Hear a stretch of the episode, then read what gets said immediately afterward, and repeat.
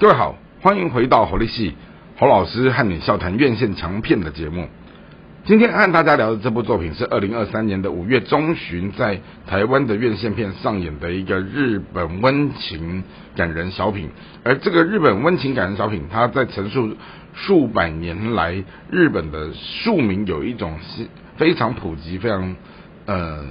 值得探讨的一个生活文化。而这个生活文化就如同。花道如同茶道这么的引人入胜，它就是汤道。好，如何泡好一个澡？好，那故事他提到了，就是有一对兄弟。好，那哥哥本来是一个东京的建筑师，而弟弟就是哦，父亲母亲陆续双亡之后，他把整个家族事业，也就是管理澡堂的工作，他他想办法把它撑起来。好，那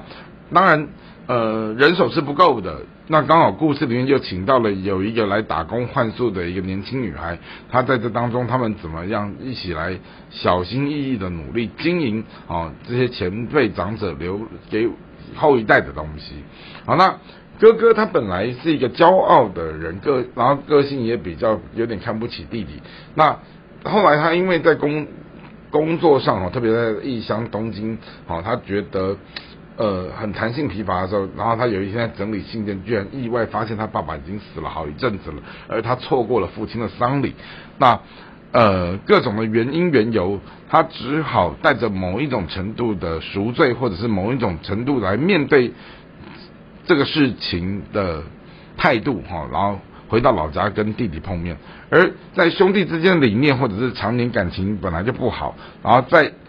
有一次弟弟在烧锅炉的水。时，他因为不小心受伤啊，必须住院，然后导致哥哥他只好从所谓的一无所知哈，慢慢的去交接弟弟在做的工作，并且在那呃实做的体验里面，他看到了更多，听到了更多，观察到了更多很珍贵的东西。好，那后来呃整部戏哈，就是大家在研究这个公共澡堂带给人们的美好回忆。那本来戏里面有一个也不能讲叫反派人物，就是一个让人讨厌，他专门制造冲突的一个温泉评论名家。而这个温泉评论名家到后来，他也被这种所谓的公共澡堂，他的亲民性哈啊便利性。哦，给说服了。那戏里面很很有趣，是我刚刚提到，它是一个众星拱月的卡司。好，那光看它片尾，哦，所有呈现曾经入境过的这一些街坊邻居，甚至男女主角，哦，他们用一个大家都在泡温泉的概念，然后来共同唱出一首片尾曲。好，然后在这样的一个我觉得有点宣示性的动作里面，你看到了全日本。好，演艺界特别是大荧幕的这些演艺界，好，大家不分不分所谓的片酬，然后不计较排名，好，来去帮忙这一个作品，好，把它支撑起来啊。当然，《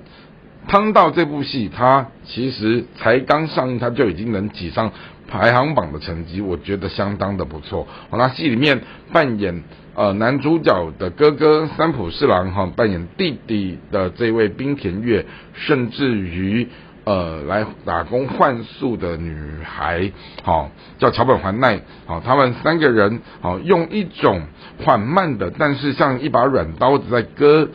观众的心情，他们把